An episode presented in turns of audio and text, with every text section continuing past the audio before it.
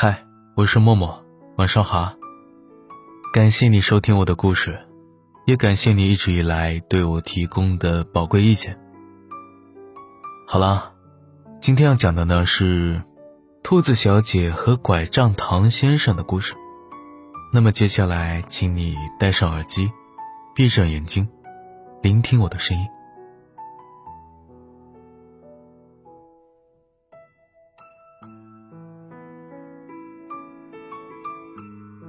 圣诞节的前几天，在镇上的玩具店里，毛茸茸的兔子小姐被一个女孩带回了家。跟女孩一起的呢，还有拐杖糖先生。起初，兔子小姐是很不情愿的，因为别的兔子都是被一对恋人带走的，女孩却是一个人来的。当尽力躲藏，不愿被选中，却最终无果后，她觉得别的兔子们。一定暗暗的嘲笑了他。兔子小姐被放进了女孩的包包里。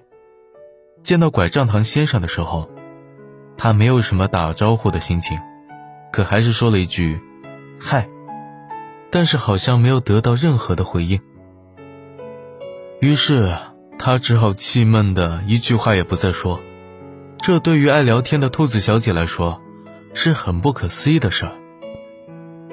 拐杖糖先生本来是打算报以微笑的，可是兔子小姐突如其来的冷淡吓跑了他刚刚冒出头的微笑，却使得他的尴尬症又犯了，只好尴尬的收回微笑，一路无言。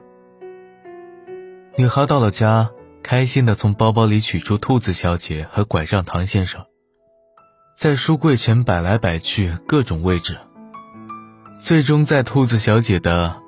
我竟然要以这么幼稚、可笑、丑的不要不要的动作，与那个弯道傻不拉几的木头似的糖一起摆出来的造型度过未来生活，简直太悲剧了！的腹诽中，被铃铛吊挂在小勾勾上面，在他的头右上侧，就是传说中傻傻的拐杖糖先生。兔子小姐撅起了嘴，拐杖糖先生自我感觉今天是纠结的一天。女孩来的时候，对糖果店的老板说，要买一支特别有圣诞气氛的糖。所以她离开糖果店的时候，朋友们都说，女孩一定是觉得她很好看，不会舍得让她轻易离开的。大家还很替她高兴呢。她也因为自己这么普通，竟然被选中，很开心了一番呢，以至于她感觉自己身上的红绿色带都更加鲜艳了一些。可是，一想到他就这么离开了偷偷观察好久的毛绒糖小姐，哎，我还没有机会跟毛绒糖小姐说过一句话呢，他就不那么开心了，连反应都变慢了半拍似的。遇见不知道为什么生气的兔子小姐的时候，他就难过了起来，尤其是当他听到兔子小姐的心声，说他傻不拉几的时候。他都快哭了。哦，可能兔子小姐心情不太好，而且她也不知道糖果是能听见别人的心声的，不然看起来这么可爱的兔子小姐，应该不会这样说我的吧？拐杖糖先生安慰自己的时候，忍不住对起了手指。喂，我说那个糖，说你呢，别到处看了，就是你，我跟你做邻居都还没觉得委屈呢。你那是什么表情呢？兔子小姐轻哼起来，没没有啊，我只是有点有点害怕。拐杖糖先生支支吾吾的说：“我们是来增加圣诞气氛的，害怕个毛线？他又不会真的吃掉你。”不是了，我只是害怕，觉得你是不是讨厌我？哼，跟你说话真费劲。还是别说了。没等唐先生说完，兔子小姐就打断了他，转过头不理他了。真是一个傻唐。拐杖糖先生看着兔子小姐毛毛的背影，嗯，被嫌弃了呢。唉，要是毛绒糖小姐也在这里就好了。看着窗外飘舞的雪花，拐杖糖先生自言自语道：“在糖果店的时候。”听说毛绒糖小姐很喜欢雪，可是她的架子看不到窗外的风景了。雪花也没什么特别好看的，雪人才有意思呢，有鼻子、眼睛、嘴巴，多好玩。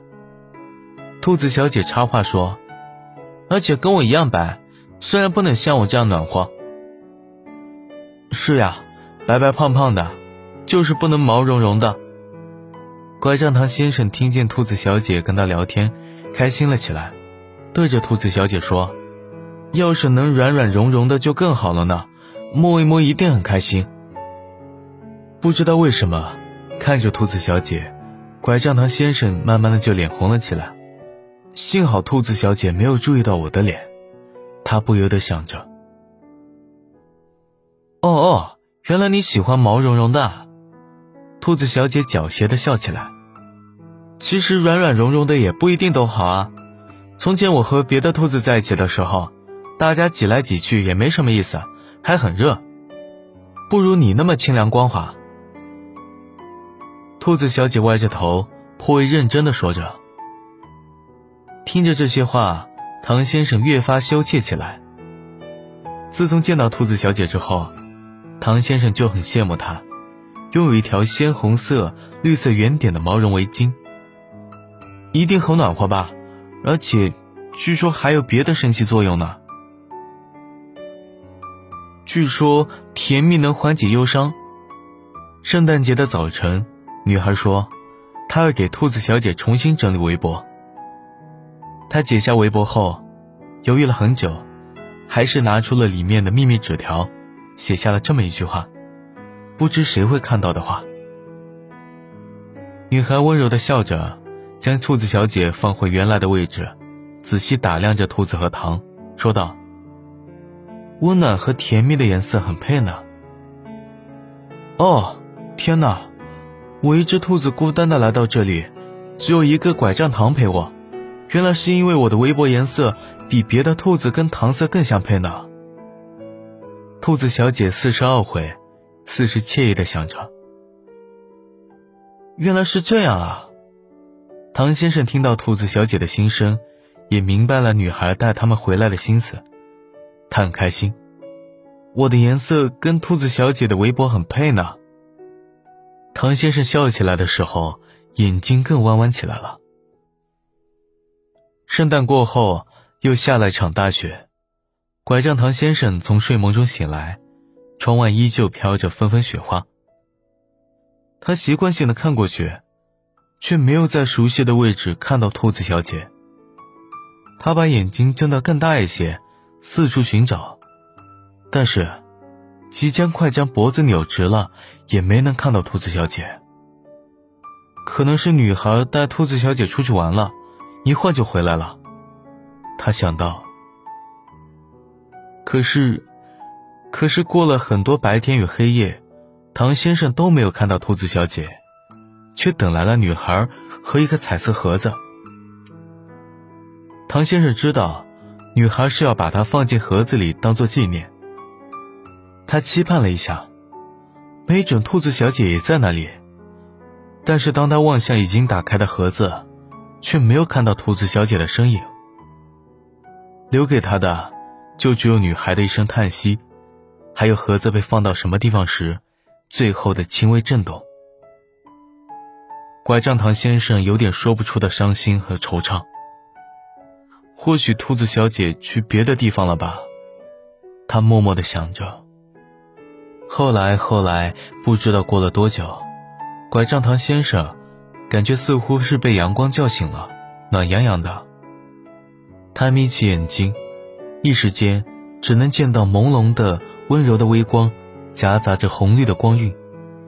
一个声音传来，是什么时候曾经听过的活泼轻快的大呼小叫？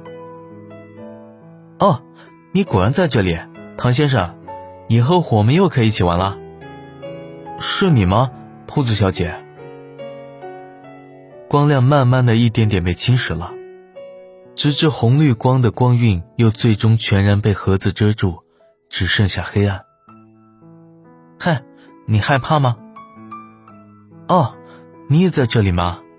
我不害怕了。那么今天的故事就到这里了。兔子小姐赶快睡觉去吧。晚安明天我还在。